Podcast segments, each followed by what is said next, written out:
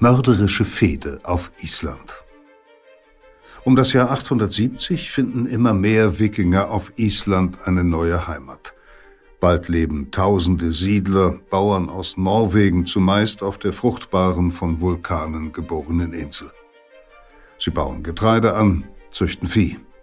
Und statt sich dem Willen eines Monarchen zu beugen, regieren sie sich selbst in ihren Tingen, Volksversammlungen beraten die Insulaner über Regeln und Gesetze und verhandeln immer häufiger Streitfälle, wie im Jahr 978, als zwischen den Bauern Thorstein und Steinar eine mörderische Fehde entbrennt.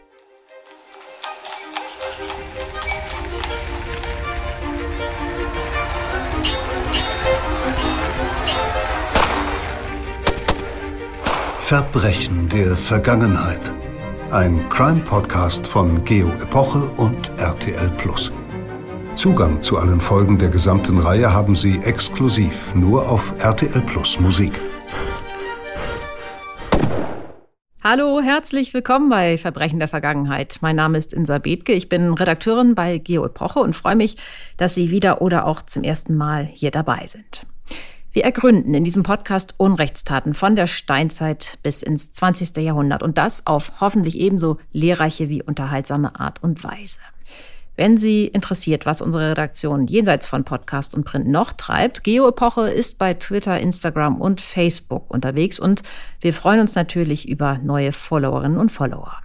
Hier geht's jetzt in die Ära der Wikinger. Wir sind in dieser Folge, wie eben schon zu hören war, auf Island, wo Wikinger ab dem 9. Jahrhundert siedelten, dabei das eine oder andere Verbrechen begingen und zugleich mit dem Alting, ich hoffe, ich spreche das richtig aus, und dessen lokalen Spielarten, den Ting, ein für die damalige Zeit geradezu futuristisches Regierungs- und Justizsystem erschufen. Davon hören wir gleich mehr und vor allem natürlich auch über die tödliche Fehde, die um 978 im Westen der Insel zwischen zwei Bauern, Thorstein und Steiner, tobte. Aber bevor wir das hören, ähm, müssen wir einmal hier ein bisschen grundsätzlich werden, denn dies ist tatsächlich das erste Mal, dass wir uns bei Verbrechen der Vergangenheit der Wikingerzeit widmen. Mein Kollege Johannes Teschner sitzt mir gegenüber, mit dem ich zuletzt über die Assassinen gesprochen habe. Und Johannes, da sind mir natürlich gleich die Parallelen aufgefallen. Wie ja. die Assassinen sind die Wikinger ja natürlich längst Film- und Videospielstoff, keine Frage. Und wie die Assassinen üben sie bis heute eine gewaltige Faszination aus, wobei dann die historischen Fakten ja ziemlich schnell hinter den Klischees und äh, der medialen Inszenierung verschwinden. Die Wikinger als muskelbepackte, bärtige Hühn, die da rauben und plündern und alles niedermetzeln, was sie noch können und aus dem Ganzen dann auch noch als verwegene Helden rausgehen. Das ist doch im Grunde immer noch das Bild, das man sich so allgemein von den Wikingern macht oder zumindest ein Teil davon. Ja, das hast du ziemlich treffend und gut zusammengefasst, würde ich sagen, Insa. Nur eine wichtige Sache hast du noch vergessen, das sind die Hörnerhelme. Die Na klar. sind ja auch immer dabei. Du schaust mit deinen Kindern so viel Wiki. Ja, das äh, mag sein, ähm, aber immerhin weiß ich, dass es diese Helme nicht gegeben hat, die es auch bei Wiki gibt mit den Hörnern dran. Die wären dann im, im Kampf ziemlich unpraktisch gewesen. Das ist sicher, dass die Wikinger das nicht getragen haben. Wie viele Muskeln die nun wiederum hatten, das hast du ja auch angesprochen, das ist, glaube ich, dagegen schwer zu sagen, aber vermutlich andere als die Fitnessstudio gestählten Schauspieler, die die Wikinger darstellen. Jedenfalls das von dir angesprochene Bild der Wikinger, was in diesen Filmen und Serien transportiert wird, das ist äh, wenig überraschend in aller Regel nicht korrekt. Das ist übertrieben, das ist in vielen Details faktisch falsch und das ist vor allem auch sehr einseitig. Ähm, es geht schon damit los, äh, wenn in diesen Serien die Wikinger in Anführungsstrichen so präsentiert werden, ist nämlich das Problem, dass es die Wikinger so gar nicht gab. Oha, wir müssen aber die Sendung jetzt ja wohl nicht abbrechen und eine Tickermeldung rausgeben, Wikinger nur Fake. Nee, das, äh, das nicht. Äh, zum Glück nicht. Aber es wäre wahrscheinlich wirklich für manche eine, eine Nachricht, eine echte News, dass der Begriff Wikinger eine Tätigkeitsbezeichnung eigentlich war. Das äh, bezeichnete nämlich den Menschen, der gerade auf einem Raubzug war. Und mit Wikingern meint man dann also streng genommen nur die, die skandinavischen Plünderer. Skandinavien war ja das Kerngebiet der Wikinger anfangs. Also die gerade unterwegs waren, um eben zu rauben. Und das machte aber nur einen Bruchteil der Bevölkerung aus. Ähm, das heißt, die meisten äh, Skandinavier dieser Zeit waren nie Wikinger oder waren das nur für kurze Zeit und waren danach ähm, wieder Bauern, Fischer, Handwerker und es kommt noch dicker. Die Skandinavier selber haben sich damals auch nicht als Wikinger bezeichnet, sondern als Dänen oder Sver. Und ähm, das gesagt haben, würde ich aber vorschlagen, trotzdem, dass wir der Einfachheit halber jetzt hier weiter von Wikingern sprechen. Ich glaube, sonst wird es ein bisschen zu kompliziert. Okay, einverstanden. Aber das heißt, dieses Bild der Wikinger als Kriegergesellschaft ist nun ganz falsch? Naja, also die Wikinger haben äh, schon, wie angesprochen, viele Raubzüge unternommen. Das ist fraglos richtig. Die waren in dem Sinne schon kriegerisch, kämpferisch. Und was auch stimmt, ist, ähm, dass der Krieger ein ganz besonderes Ansehen besaß bei den Wikingern. Also Krieger sein war das Allergrößte. Und ähm, der Weg dahin, Krieger zu sein, ging bei den Wikingern mitunter auch schon sehr früh los. Das äh, zeigt ein, unter anderem ein Grab, was im englischen Oxford gefunden wurde. Da fanden sich nämlich Knochen eines, eines Menschen, der sehr vermutlich an einem Wikinger-Raubzug ähm, in England teilgenommen hat. Und der war zwischen 12 und 14 Jahre alt, also schon sehr früh zum äh, Krieger geworden. Ähm, aber das galt eben längst nicht für alle Skandinavier damals, lange nicht. Also man kann vielleicht äh, zusammenfassen, dass das eine Gesellschaft war, in der eigentlich jeder ein Krieger sein wollte, aber in der die meisten keine waren. Das ist gut zusammengebracht. Ähm, wie hat denn die Mehrheit der Skandinavier gelebt dann zur Zeit der Wikinger? Mhm, also um das Jahr 1000, ähm, um das mal zu nehmen, lebte in Skandinavien etwa eine Million Menschen. Und davon geht man aus, waren nur einige tausend an diesen Plünderungen, an diesen ähm, Raubfahrten beteiligt. Und die allermeisten waren, wie gesagt, Bauern, Fischer, Handwerker. Und die lebten in kleinen Dörfern oder auch auf einsamen gelegenen Gehöften in diesen typischen langgestreckten, oft fensterlosen Häusern, in denen Schlafräume und Vorratskammer und auch Stallungen, also die Tiere, alles zusammen untergebracht waren. Ähm, und die kamen auch nicht viel rum, anders als die Raubfahrer. Die machten vielleicht mal eine Reise zum nächsten Marktplatz. Und das war es dann aber auch. Also es war eigentlich ein recht einfaches, ruhiges und auch überschaubares Leben, das die geführt haben. Hm, aber wie kommt es denn dann jetzt, dass wir die Wikinger vor allem als diese brandschatzenden Wüstlinge in Erinnerung haben? Ja, weil sie eben das auch waren, also gnadenlose Kämpfer, die sehr überraschend und schnell auf ihren Drachenbooten auftauchten und dann brutale Überfälle äh, unternahmen, dabei mordeten, vergewaltigten, brandschatzten, alles richtig. Aber ähm, was man eben auch sagen muss, das war zu dieser Zeit im 8., 9., 10. Jahrhundert im Grunde nichts Ungewöhnliches, das zu tun. Also auf Raubzüge zu gehen, um Beute zu machen und dabei sehr brutal vorzugehen, das haben auch viele andere gemacht. Ähm, bei den Wikingern kommen dann so Punkte dazu, allerdings, die zu diesem rauen Image beigetragen haben. Nämlich welche? Sie waren Heiden. Sie glaubten nicht an den äh, christlichen Gott, sondern waren aus der Sicht der, der Christen im Mittelalter Ungläubige. Und das war per se natürlich schon mal sehr verdächtig gewesen. Und ähm, sie haben dann eben auch nicht davor zurückgeschreckt, äh, Klöster und Kirchen zu plündern, Mönche umzubringen. Denn, denn in diesen Städten, Klöstern und Kirchen gab es in der Regel recht viel zu holen und sie waren wenig wehrhaft vergleichsweise.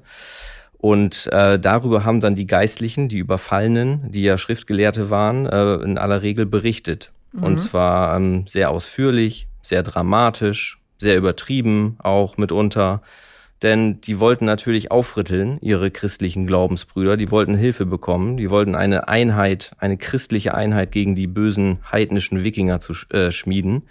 Und ähm, besonders auch in einer Zeit, in der das große christliche fränkische Reich zunehmend in einer Krise war und, und zu zerbrechen drohte, und also diese schutzlosen Mönche hatten ein Interesse daran, die Wikinger besonders schlecht darzustellen. Ja, und schlecht für die Wikinger, weil die ja im Gegensatz zu den christlichen Bewohnern Europas keine schriftlichen Quellen hinterlassen haben. Sehr richtig, genau. Die hatten, äh, also die haben sehr schlechte Presse bekommen, aber haben selber keine Presse produziert, äh, die sie hätte besser darstellen lassen können. Und ähm, hat man sich dann auch im Nachhinein in der Forschung, vielleicht kann man sagen, ja doch zu sehr, zu lange auf diese christlichen Quellen verlassen. Das hat sich mittlerweile geändert. Aber ähm, das hat dabei dieses Wikingerbild gemalt, das man heute noch äh, kennt aus den, aus den populären Medien, das du anfangs angesprochen hast, und hat dabei doch vernachlässigt, dass die, die Wikinger viel mehr waren, natürlich, als äh, nur brandschatzende Plünderer. Und das klären wir jetzt mal. Was waren Sie denn noch? Ja, Sie waren äh, zum einen sehr geschickte, anpassungsfähige und sehr erfolgreiche Händler. Sie haben in vielen Teilen Europas Handel getrieben, haben zum Beispiel Honig, Bernstein, Felle getauscht gegen Edelmetalle, gegen Seide, gegen Rüstungen. Und sie waren auch unglaublich gute und mutige Seefahrer, das weiß man. Die haben ja sehr kleine offene Boote gehabt eigentlich, ohne Kajüten, ohne Frachträume und haben mit diesen Nussschalen, sage ich jetzt mal etwas despektierlich, äh, enorme Fahrten unternommen, äh, den Atlantik gequert bis nach Amerika, haben äh, auf dem Mittelmeer und auf Flüssen äh, sind sie bis zum Nahen Osten vorgestoßen und haben dabei eben viele Orte sehr nachhaltig geprägt. Hm, hast du da ein Beispiel? Ja, also der Punkt ist, dass sie ähm, eben nicht nur kommen und plündern, sondern sie erobern auch Gebiete beziehungsweise besiedeln diese Gebiete auch friedlich, ähm, bleiben dauerhaft. Ähm, zum Beispiel auf den britischen Inseln, also Dublin, die heutige irische Hauptstadt, ist eine Gründung der Wikinger, genauso äh, das Herzogtum Normandie.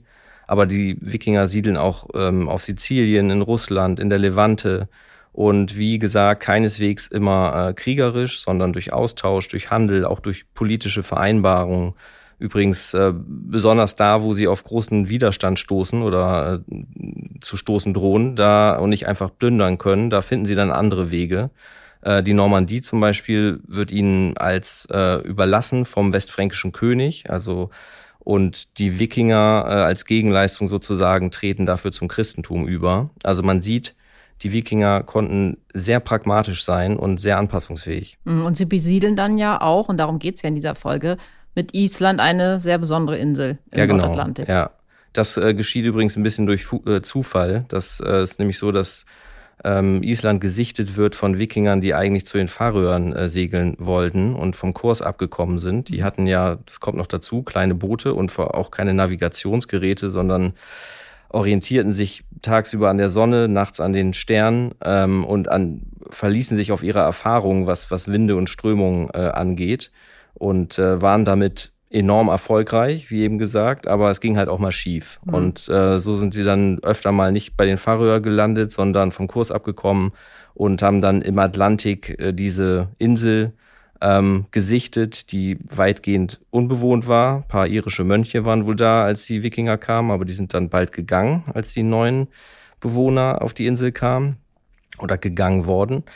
Ähm, und diese Insel war sehr attraktiv. Also gab viele Wiesen, es gab dichte Birkenwälder. Also sie war groß genug für tausende Menschen und äh, die Wikinger fanden dann auch bald einen Namen dafür, wahrscheinlich wegen der Eisschollen, die in den Fjorden der Insel trieben, nannten sie sie Island, das Land des Eises. Ja, und diese Eisinsel, die kamen ja offenbar äh, genau zum richtigen Zeitpunkt in Sicht. Ja, das kann man sagen. Das äh, hängt damit zusammen, dass in ihrer Heimat, in ihrer skandinavischen Heimat, die Bevölkerungszahl rapide in die Höhe gegangen war und dass es für die Menschen dort immer schwieriger geworden war, neues fruchtbares Land zu finden und zu beackern. Und so weichen sie dann unter anderem ähm, auf Island aus, beginnen im neunten Jahrhundert mit der Besiedlung. Und äh, ohne jetzt schon zu viel zu verraten, ist es wirklich faszinierend, wie schnell sie da eine neue, im Großen und Ganzen funktionierende Gesellschaft aufbauen. Zumal es unter diesen Siedlern, die dann nach äh, Island kommen, auch einige nicht so ganz einfache Gesellen gab. Ähm, Männer, die fliehen mussten oder gehen mussten, weil sie Verbrechen begangen hatten in ihrer Heimat. Also da ist zum Beispiel in den Quellen einer konkret überliefert. Das ist ein Norweger namens Ingolf, der ist äh, mehrfacher Totschläger gewesen und musste dann sein gesamtes Land ähm, an die Familie seiner Opfer abgeben. Und deswegen hat er sich dann im Jahr 874 entschieden, nach Island zu gehen. Hm, und so Männer wie Ingolf, das waren dann sozusagen die Fieslinge und Finsterlinge unter den Auswanderern. Ja, das waren raue Kerle. Und ähm, auch viele, die äh, schon, also die Wikinger waren nach dem eigentlichen anfangs besprochenen Wortsinn, also die schon auf Raubzügen äh, gewesen waren, gemordet hatten, geplündert hatten. Also wie gesagt, harte Kerle und trotzdem und umso bemerkenswerter vielleicht, dass sie es, dass sie es schaffen, sich selbst Regeln zu geben mit dem sogenannten Ting, dieser Art Parlament. Ähm, sich zu organisieren und sich eben nicht äh, in Kämpfen zu zerfleischen, sondern sich eine Gemeinschaft mit Regeln selbst zu erschaffen. Und das ist schon echt cool. Die kriegen das hin, ähm, ganz ohne, dass sie irgendwie einen König oder Fürsten hätten. Sehr bemerkenswert, ja. Also das ist ja schon eine Art Parlament, dieses Ting, was die Wikinger dann auf Island etablieren. Und das muss man sich auch nochmal äh, bewusst machen, viele Jahrhunderte, bevor sich dann so ab dem 18. Jahrhundert die moderne Demokratie entwickelt. Und ja, da zeigt sich eben, dass die Wikinger sehr viel ziviler waren als äh, das Bild der brutalen Kraftmeier, das das heute noch so oft dominiert. Auch, das muss man natürlich auch sagen, der äh, Vollständigkeit halber, wenn das natürlich nicht heißt, dass es dann da keine äh, Konflikte gab, ähm, keine Verbrechen gab auf der Insel, Darüber hören wir ja gleich mehr. Ähm, die gab es sehr wohl und dann äh, ging es, galt es halt auf diesen Tings zu besprechen, wie man mit diesen Verbrechen, mit Morden umgehen sollte, wie man die lösen sollte. Da ging es dann um, um Leben und Tod. Da machen wir jetzt mal äh, einen Punkt. Vielen Dank, dass du hier warst, Johannes. Gerne.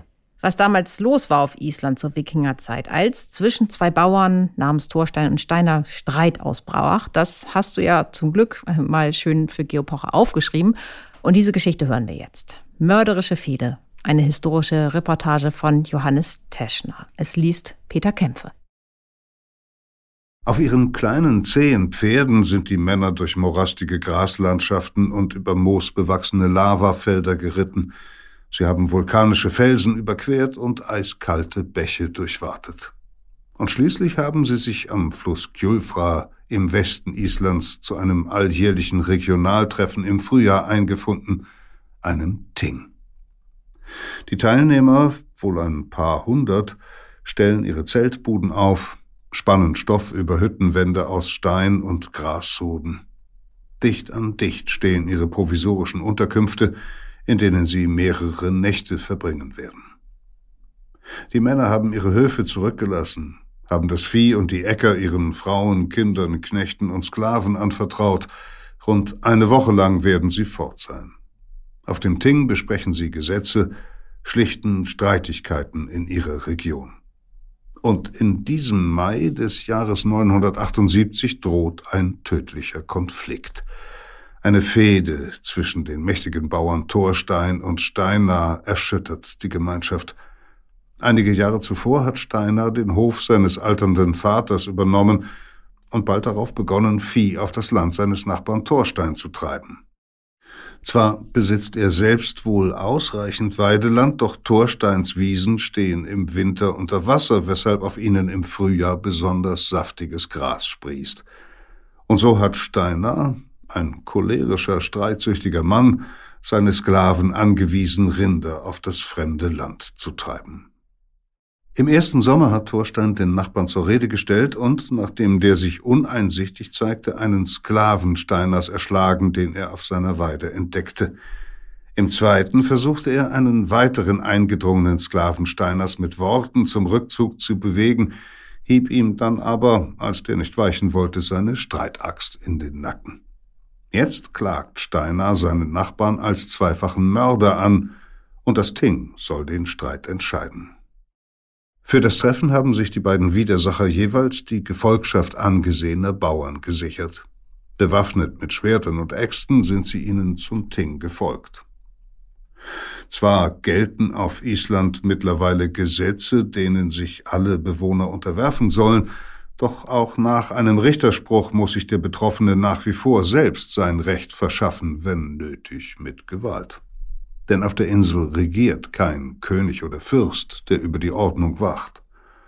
Und noch nie hat ein Bischof, der christliche Moral predigen könnte, das heidnische Eiland betreten. Ihre Gesetze haben sich die Bewohner selbst gegeben. Sie setzen sich die Regeln auf einer Insel, die zwar groß ist, deren Ressourcen aber begrenzt sind. Um die fragile Eintracht in ihrer Heimat zu wahren, haben die Siedler die Tinge geschaffen.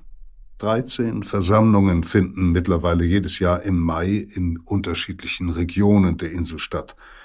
Und einen Monat später, im Juni, kommen die Isländer zu einem weiteren Treffen zusammen, dessen Entscheidungen auf der gesamten Insel Gültigkeit haben, zum Alting, einem in Europa einzigartigen Plenum.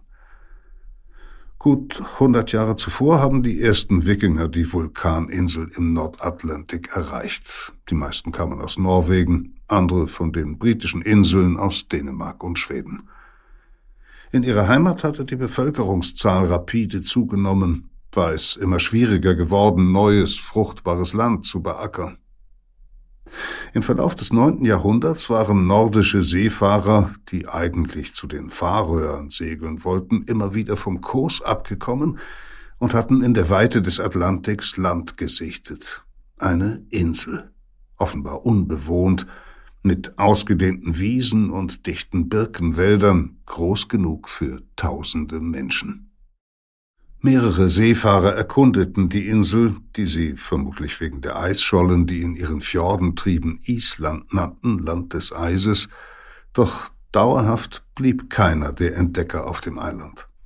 Um 870 aber beschlossen immer mehr Wikinger, sich eine neue Heimat zu suchen. Viele von ihnen hatten gar keine Wahl, so wie ein Norweger namens Ingolf, ein mehrfacher Totschläger – da er sein gesamtes Land an die Familie der Opfer hatte abgeben müssen, entschied er sich im Jahr 874 den Umzug nach Island zu wagen. So zumindest berichtet es das Landnahmebuch, eine Schrift aus dem 13. Jahrhundert. Bücher wie diese, verfasst von isländischen Chronisten und fahrenden Dichtern, halten unter anderem Ereignisse aus der frühen Siedlungszeit fest, sowie Mythen und Sagen aus der Welt der nordischen Götter und Geschichten über Heldentaten skandinavischer Könige. Zwar schreiben die Autoren die Zeugnisse erst mehrere hundert Jahre nach der Besiedlung nieder und vermischen dabei zuweilen Fakten und Fantasie, doch beruhen ihre Erzählungen, davon sind Archäologen und Historiker überzeugt, auf wahren Begebenheiten. Bereits die älteste Version des Landnahmebuchs nennt rund 400 Pioniere mit Namen, beschreibt bei manchen sogar, woher sie stammen, wer ihre Vorfahren waren und wo genau sie sich auf Island ansiedeln. In späteren Fassungen finden sich 1500 Ortsnamen und mehr als 3500 Personennamen. Die meisten der frühen Siedler sind Bauern, die Getreide anbauen und Vieh züchten. Da sie wissen, was sie an ihrem Ziel erwartet, beladen sie ihre Schiffe mit Werkzeug und Hausrat, Tonnen von Getreide, Räucherfisch und Trinkwasser in großen Holzfässern. Sie nehmen Pferde, Kühe, Schweine, Schafe und Ziegen mit, und damit die Hufe des Viehs nicht die Planken beschädigen, verstärken sie den Schiffsrumpf mit Holzbrettern. An Bord sind zumeist auch Sklaven, vor allem auf Raubzügen gefangen genommene Briten, wohl auch Franken, Sachsen und Slawen, die bei der Bewirtschaftung der Höfe helfen sollen. Die Auswanderer wissen nur ungefähr, wo sich das verheißungsvolle Eiland befindet, denn Kompass und Seekarten kennen sie nicht. Sie vertrauen ihren Schiffen und ihrem Können als Seefahrer und segeln von Norwegen aus los, Richtung Westen, vorbei an den Shetlandinseln und den Färöern. Während der Fahrt, knapp 1000 Kilometer auf offener See, orientieren sich die Männer an der Sonne und nachts am Polarstern. Sie wissen, dass auf dem Atlantik warme Winde meist aus Südwest wehen, nasskalte dagegen aus Nordost, dass Wolken häufig über Landmassen entstehen, dass Vögel auch dann in Richtung Land fliegen, wenn es noch viele Kilometer entfernt ist. Deshalb lässt einer der ersten Auswanderer angeblich Raben vom Schiff aus aufsteigen und folgt der Flugrichtung der Vögel. Die Männer, Frauen und Kinder schlafen auf dem offenen Deck. Mit Fellen und Decken schützen sie sich gegen die Kälte. Besonders viel Wärme spenden Pelzschlafsäcke, in denen zwei Personen Platz finden. Regnet es sehr heftig, versuchen sie, sich und ihre Ladung notdürftig mit Planen abzuschirmen. Beständig müssen die Auswanderer Wasser schöpfen, das durch hohe Wellen ins Schiff spritzt, und immerzu das Meer beobachten. Die Wikinger sind die besten Seefahrer ihrer Zeit, doch die Reise nach Island ist derart gefährlich, dass viele Schiffe ihr Ziel nicht erreichen. Jene Abenteurer, die durchkommen, erspähen nach etwa sieben Tagen die Südostküste der Insel. Doch Hohe Bergketten machen es schwierig, hier an Land zu gehen. Erst an der Westküste gelangen die Pioniere mit ihren Schiffen auf Flüssen und Fjorden in das Innere des Eilands. Dort öffnet sich ihnen eine Landschaft, die sie für die Strapazen entschädigt. Zwar sind große Gebiete der so weit nördlich gelegenen Insel nicht bewohnbar, sind ihre Gebirgskuppen von ewigem Eis bedeckt, zeugen meterhoch aufschießende Geysire von glühend heißen Magmakammern tief im Erdreich, doch Ende des neunten Jahrhunderts ist es, aus bislang noch unbekannten Gründen, auf Island im Durchschnitt um etwa ein Grad Celsius wärmer als heute. So wächst Gras nicht nur in den Tälern, sondern begrünt auch viele Berghänge. In den weiten Wiesen, auf denen häufig Birken gedeihen, sehen die Ankömmlinge Weideland für ihr Vieh. Auf dieser Insel, so scheint es ihnen, können sie das Leben weiterführen, das sie aus ihrer skandinavischen Heimat kennen, mit viel mehr Land zudem. Sie treffen lediglich auf ein paar irische Mönche, deren Vorgänger bereits um 820 auf der Suche nach Einsamkeit Island erreicht haben. Als die nordischen Siedler sich niederlassen, so überliefern es isländische Sagas, verlassen sie die Insel. Schnell stecken die Neuankömmlinge ihren Besitz ab.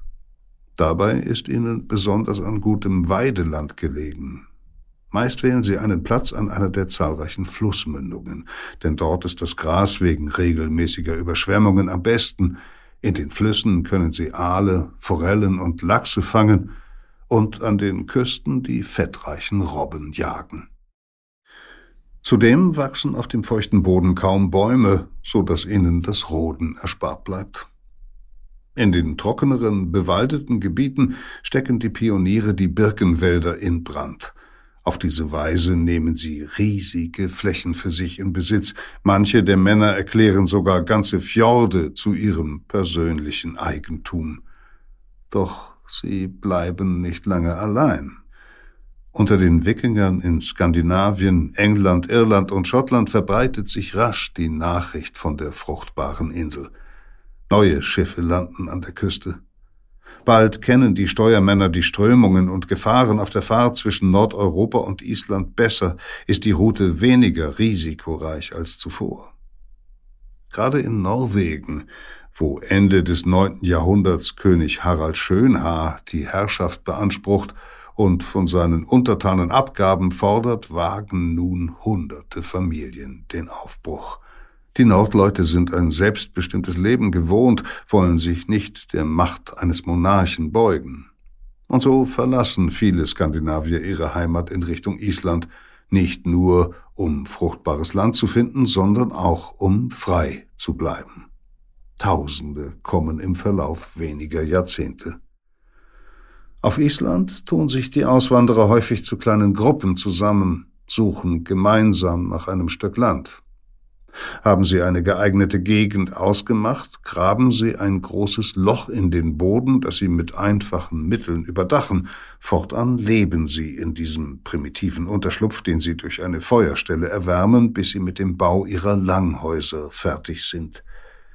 In dem ersten dieser bis zu 20 Meter langen Gebäude mit Wänden aus übereinander geschichteten Grassoden und einem hölzernen Dachstuhl, der ebenfalls mit Grassoden bedeckt ist, wohnt zunächst die ganze Gruppe. Später errichten die Neusiedler dann nach und nach weitere Bauten, bezieht jede Familie ihr eigenes Haus und schrumpfen die Parzellen, die jeder Hof einnimmt. Anfangs versuchen die Pioniere der ersten Generation vermutlich ihren Landbesitz gegen die Nachdrängenden zu verteidigen, doch die Flächen, die diese Siedler für sich beanspruchen, sind derart groß, dass einzelne Familien sie gar nicht kontrollieren können. Und so suchen sie nach anderen Wegen, um ihre privilegierte Stellung zu bewahren. Neuankömmlingen bieten sie nun an, in der Nähe ihrer Höfe zu siedeln.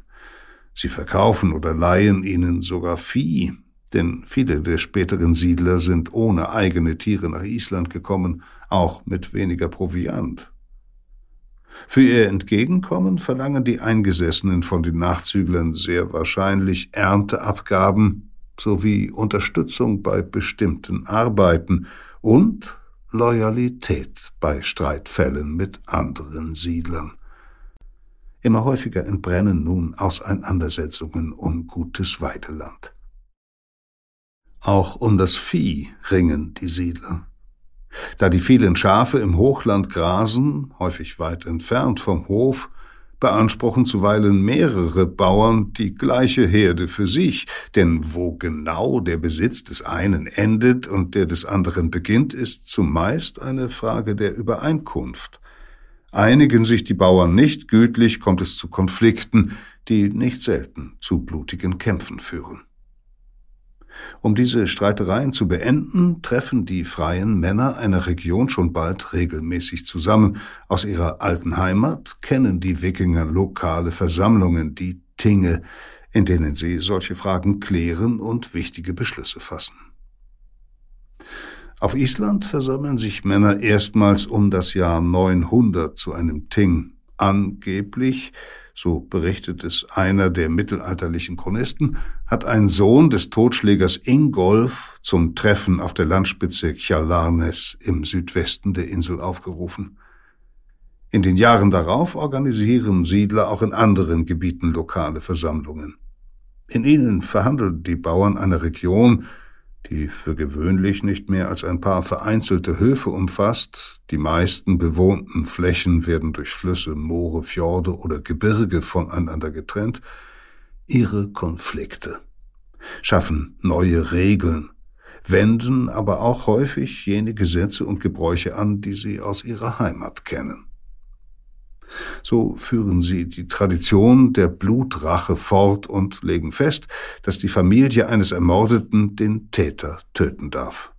Auch alle bei der Bluttat Anwesenden, die den Delinquenten nicht an dem Mord gehindert haben, sind schuldig. Sie werden, wie der Täter, für drei Jahre verbannt und sind somit vogelfrei. Jedermann darf sie erschlagen, ohne dafür bestraft zu werden. Nur die Flucht von der Insel kann diese Verurteilten dann noch retten. Wie genau die frühesten Tinge ihre Urteile fällen, darüber allerdings schweigen die Quellen. Vermutlich dominieren einige wenige Männer die Versammlungen. Ihr Wort gilt mehr als das der übrigen Siedler. Die Pioniere der ersten Stunde nutzen ihre Macht nun bei den Tingen aus. Von den Siedlern werden diese reichen Großbauern, die es geschafft haben, ärmere Neuankömmlinge von sich abhängig zu machen, Goden, altnordisch verwandt mit Gott, genannt. Ihre genaue Zahl ist unbekannt, vermutlich sind es nicht mehr als ein paar Dutzend. Oft können in einer Region einzig die Goden eine größere Gruppe an Gefolgsleuten hinter sich versammeln. So wenden sich regelmäßig Bauern an sie, bitten um Hilfe in einer Fehde. Spricht ein Gode vor dem Ting für einen anderen Siedler, hat sein Schützling gute Aussichten, den Streitfall zu gewinnen. Kaum jemand wagt es, gegen einen dieser Anführer aufzubegehren. Häufig enden die Verhandlungen damit, dass ein Gode einen Schiedsspruch fällt, seine Entscheidung ist endgültig. Für ihren Beistand verlangen die reichen Siedler oft nichts weiter als Gefolgschaft, denn für sie bedeutet jeder Anhänger mehr Macht. Wie ihr wisst, bin ich euer Gode, zitiert eine mittelalterliche Saga einen Großbauern, der vor seinen Männern spricht. Ihr sollt mich gegen meine Feinde unterstützen, während ich euer Verbündeter bin, wenn ihr es nötig habt. Nach und nach kommt es immer häufiger vor, dass die Goden auch in entfernteren Regionen für sich werben. Sie laden potenzielle Anhänger zu großzügigen Festen ein, bewirten ihre Gäste mit Fleisch und Bier und zeigen so ihren Reichtum und Einfluss. Auf diese Weise wetteifern die Goden um die größte Anhängerschaft, denn auf Island darf jeder unabhängige Mann, dessen Hof so viel abwirft, dass er sich selbst versorgt, frei wählen, wem er sich anschließt. Er kann abwägen, wessen Schutz am wertvollsten ist. Nur für Sklaven und Bauern, die allein kaum überleben würden, gilt diese Freiheit nicht. Als die Bevölkerungszahl weiter zunimmt, häuft sich auch die Zahl der Konflikte. Doch eine einheitliche Rechtsprechung fehlt, da nicht alle Tinge den gleichen Regeln folgen. Den Goden muss in dieser Zeit klar geworden sein, dass sie ihre Herrschaft nur dann festigen können, wenn sie über ein Ting bestimmen, dessen Wort auf der ganzen Insel Gültigkeit besitzt. Deshalb einigen sie sich, eine große Versammlung für alle unabhängigen Männer zu schaffen, das Alting. Sie suchen dafür einen Ort, der Platz bietet für Hunderte, vielleicht sogar Tausende Männer, sowie für deren Pferde, Zelte und Boden. Glaubt man den mittelalterlichen Quellen, wird der ideale Ort für das Alting durch einen Mord frei. Ein Bauer tötet einen Mann. Die Goden verbannen den Täter und erklären sein Land zum allgemeinen Eigentum, denn der Besitz des Mörders, im Südwesten der Insel gelegen und gut erreichbar für einen Großteil der Siedler, bietet das, wonach sie gesucht haben. Gut acht Kilometer lang ist die in einem Tal gelegene Versammlungsfläche namens Sinketlief, Tingfelder. Im Westen wird sie von einer etwa 35 Meter hohen Felswand aus dunklem Vulkangestein begrenzt, die den Schall zurückwirft, weshalb Stimmen auch aus größerer Entfernung zu verstehen sind. Um 930 finden sich Islands Goden sowie deren Anhänger und weitere freie Männer erstmals dort ein. Insgesamt vermutlich einige hundert Mann. Sechs Jahrzehnte sind seit der Ankunft der ersten Siedler vergangen. Mittlerweile erreichen kaum noch Schiffe mit Auswanderern das Eiland. Alle Plätze, für die sich ein Neuanfang lohnen würde, sind vergeben. Die Isländer halten ihre Insel für albigt, für voll besiedelt. Die meisten der etwa 20.000 Bewohner leben nun schon seit Jahrzehnten auf der Insel. Viele sind auf Island geboren worden. Die Männer, die zum ersten Alting in Singetleaf reiten, fühlen sich vermutlich nicht mehr als Norweger, Schweden oder Iren, sondern als Bewohner des Eislandes, als Isländer. Zentrale Figur ihrer Versammlung ist der Löxelmarsch, der Gesetzessprecher. Die Goden wählen ihn für eine Zeit von drei Jahren. Er ist der Einzige, der ein offizielles Amt innehat. Jedes Jahr ist es seine Pflicht, jeweils ein Drittel der geltenden Gesetze zu verkünden. Die Auswahl bleibt wohl ihm überlassen, während seiner Amtszeit muss er jedoch alle vorgetragen haben. Vom Löckberg aus, dem Gesetzesfelsen, ruft er den Ting-Männern die Regeln zu, auf die sich die Goden geeinigt haben und die für alle gelten sollen. Die Männer sitzen vor ihm im Gras, achten genau auf seine Worte. Fällt ihnen ein Fehler auf, korrigieren sie ihn, denn der Gesetzessprecher zitiert alle Verbote und Pflichten aus dem Gedächtnis. Verzeichnet sind die Regeln der Isländer nirgendwo. Kaum jemand auf der Insel kann lesen oder schreiben. Zudem muss er Fragen beantworten. Ist er unsicher, bespricht er sich mit fünf weiteren gesetzeskundigen Männern. Vom Löckberg aus läutet der Sprecher eine Glocke, eröffnet so die Gerichtssitzungen des Alting und führt die Goden zu den Plätzen, an denen sie über Streitfälle befinden sollen. Der Lögreta, der gesetzgebende Rat, ist die wichtigste Institution des Alting. Hier werden alte Gesetze geprüft und neue verabschiedet. Die Goden und ihre Berater nehmen auf Holzbänken Platz, sitzen sich in drei Reihen im Kreis gegenüber. Ihre Zusammenkünfte sind öffentlich, um sie herum stehen Bauern und verfolgen die Debatten. Während in weiten Teilen Europas Monarchen Fürsten und Lehnsherren ihre Macht ausüben, während dort die Kirche vorgibt, was richtig und was falsch ist, versammeln sich auf Island freie Männer, um über die Regeln ihrer Gemeinschaft zu diskutieren. Zwar dominieren letztlich die Goden das Alting, entscheiden nur sie, ob Island neue Gesetze braucht, doch auch sie sind von ihren Unterstützern abhängig, von Männern, die sich jederzeit einem anderen anschließen können.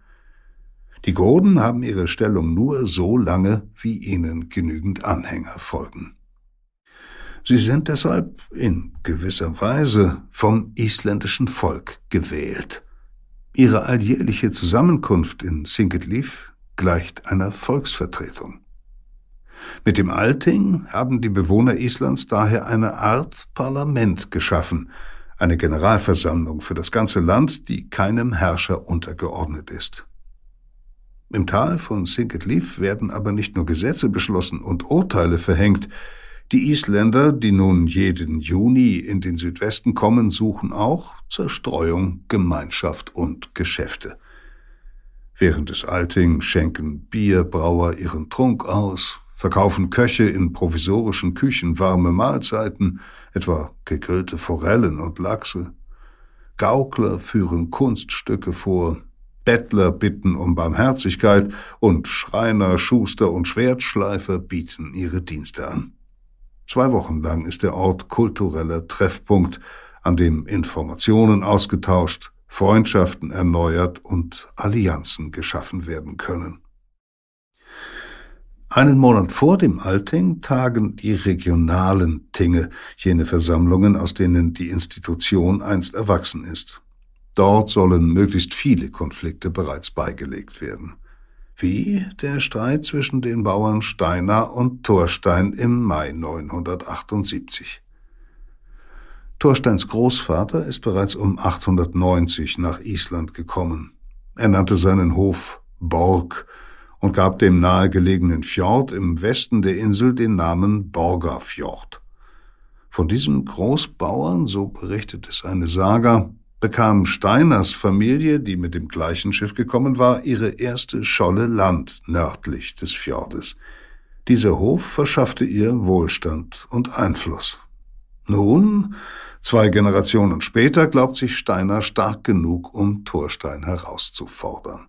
Steiner ein großer, rabiater Mann ist bekannt für sein hitziges Temperament und seinen Hang zur Gewalt.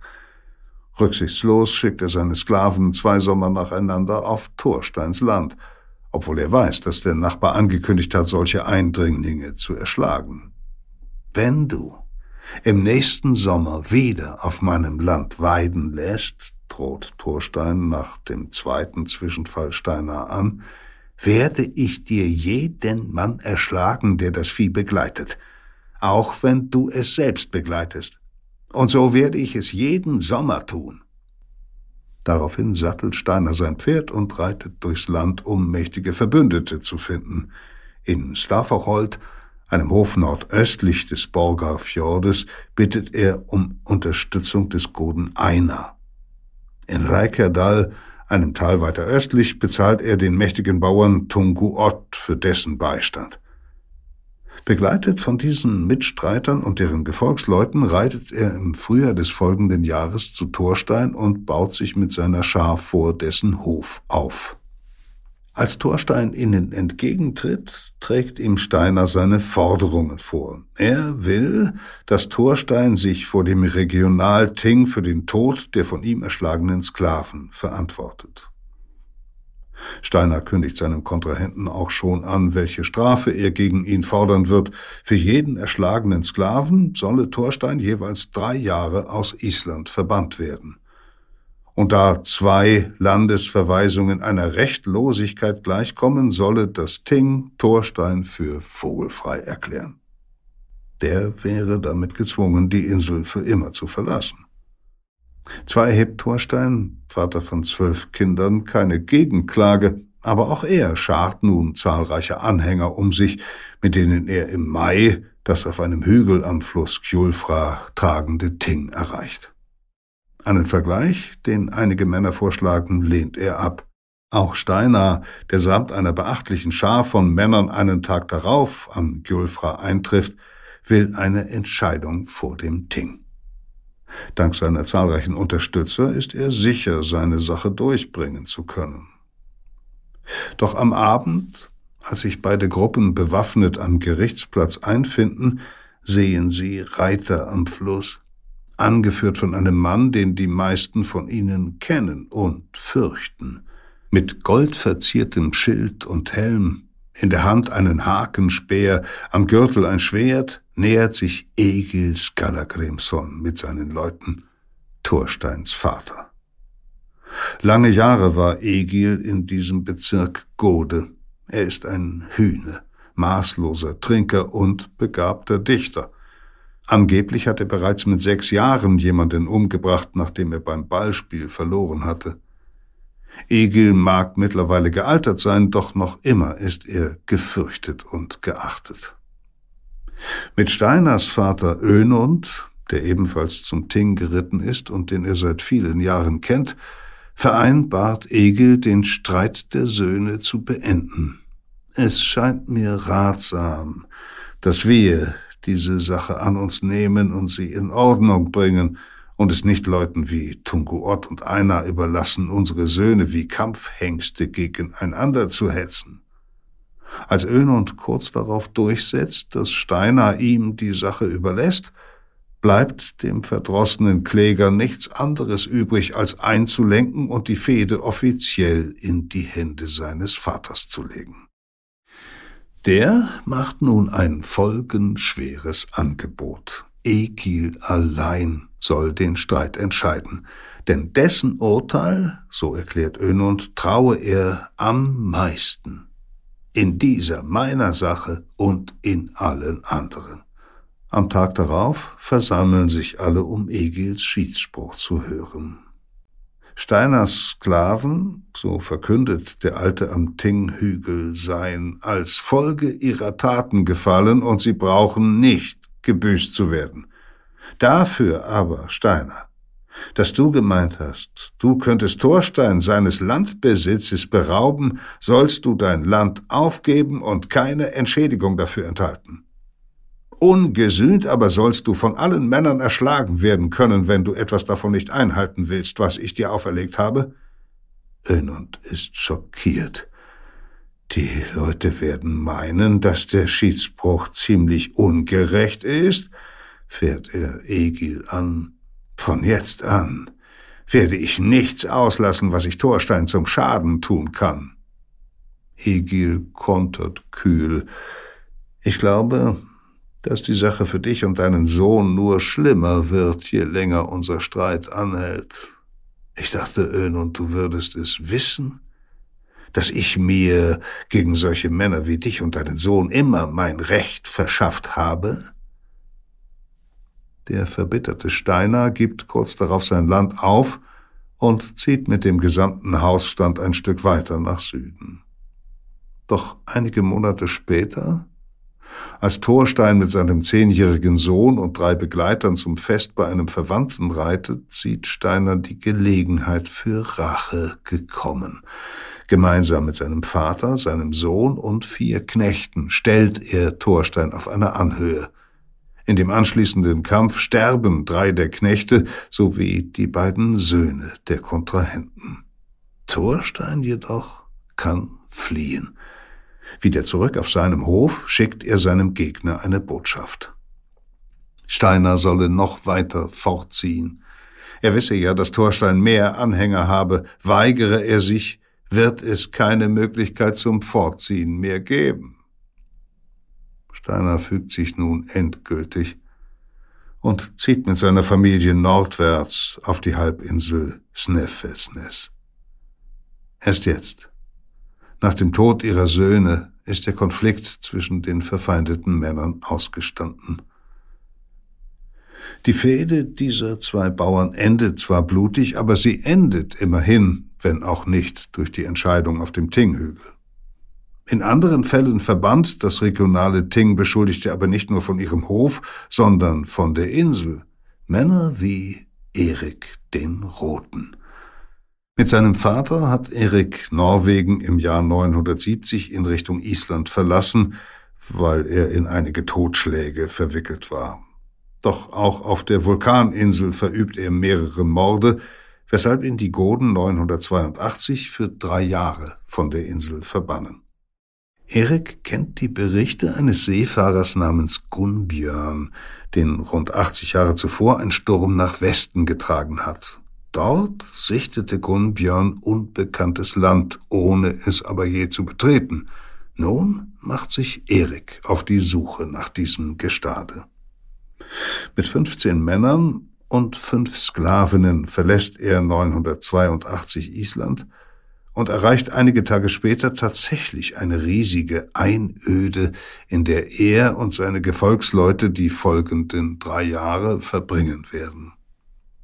Zwar sind große Teile des Landes von kilometerdickem Eis bedeckt, doch als Erik die Südspitze des Eilands umfährt, erblickt er Wiesen, Täler mit Rentieren und fischreiche Fjorde.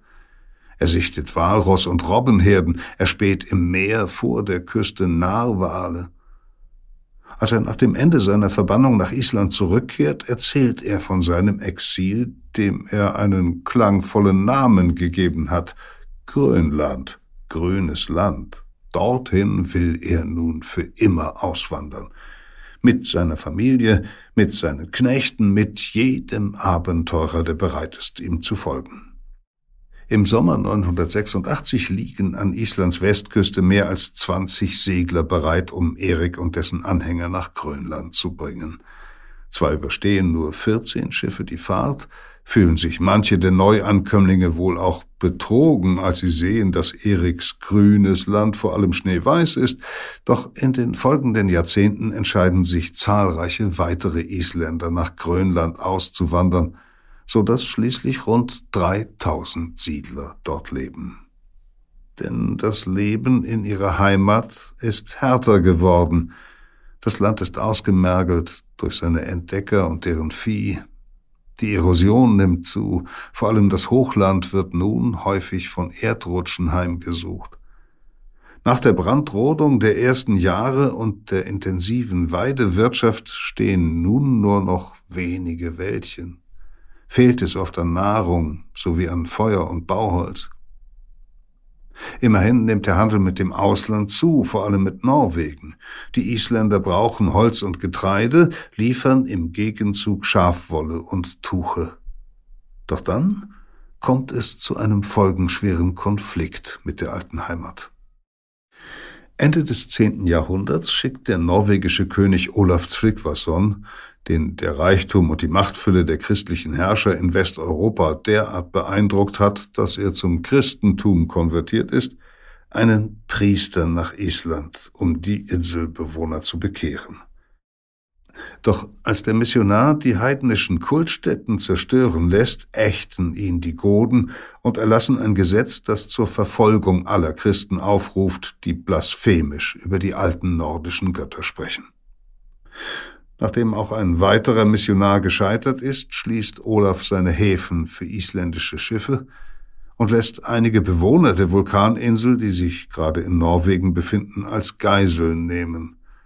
Er droht deren Angehörigen, darunter einigen der mächtigsten Familien Islands, die Gefangenen zu verstümmeln oder zu töten, sollten sie nicht zum Christentum konvertieren. Die derart Erpressten schließen sich nun den wenigen Christen auf Island an. Die Handelsblockade zwingt schnell auch weitere Inselbewohner ihre alten Götter aufzugeben, denn ohne das norwegische Getreide und Holz können sie nicht überleben. Die Konvertiten beginnen, auf Island eigene Gerichtshöfe einzurichten, unabhängig von den heidnischen Tingen. Das führt zu einer Spaltung der Insel, und im Juni des Jahres 1000 stehen sich beim Alting hunderte Christen und Heiden kampfbereit gegenüber. Schließlich bestimmen die Isländer den langjährigen Gesetzessprecher Torger zum Vermittler. Einen Tag und eine Nacht lang grübelt der Alte, zieht sich schweigend, gehüllt in einen weiten Umhang, in eine Hütte zurück. Dann verkündet er seine Entscheidung. Alle Bewohner der Insel sollen zum Christentum übertreten, denn ein gespaltenes Island, isoliert vom Handel mit Norwegen, könne nicht bestehen. Wenn wir das Gesetz zerteilen, zerteilen wir auch den Frieden, erklärt Torgir den Ting-Männern. Und so beschließt das Alting, das Christentum als Religion anzunehmen. Im zwölften Jahrhundert wird die Insel immer abhängiger von den norwegischen Händlern, die nun wieder regelmäßig an ihrer Küste landen.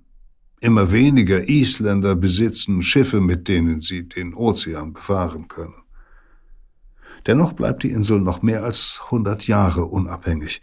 Gelten auf dem Eiland im Nordatlantik weiterhin die Gesetze, die das Alting beschließt. Erst 1264 unterwerfen sich die Inselbewohner der norwegischen Krone, erhalten aber das Versprechen, ihr isländisches Recht behalten zu dürfen. Zwar tagt das Alting weiterhin und bleibt noch über Jahrhunderte das Zentrum des kulturellen Lebens, doch die Selbstherrschaft der Bauern endet nun, nach mehr als 300 Jahren. Und Island, die Insel der Auswanderer, die es gelernt hatten, sich selbst zu organisieren, wird zum abgelegenen Außenposten Norwegens, eines Landes, das inzwischen durch und durch monarchisch organisiert ist. Es ist das Ende des Experiments Island, das Ende dieses Wikingerstaates der Freien und Selbstbestimmten. Das war Peter Kämpfe mit einer Geschichte aus der Geo-Epoche-Ausgabe Die Wikinger.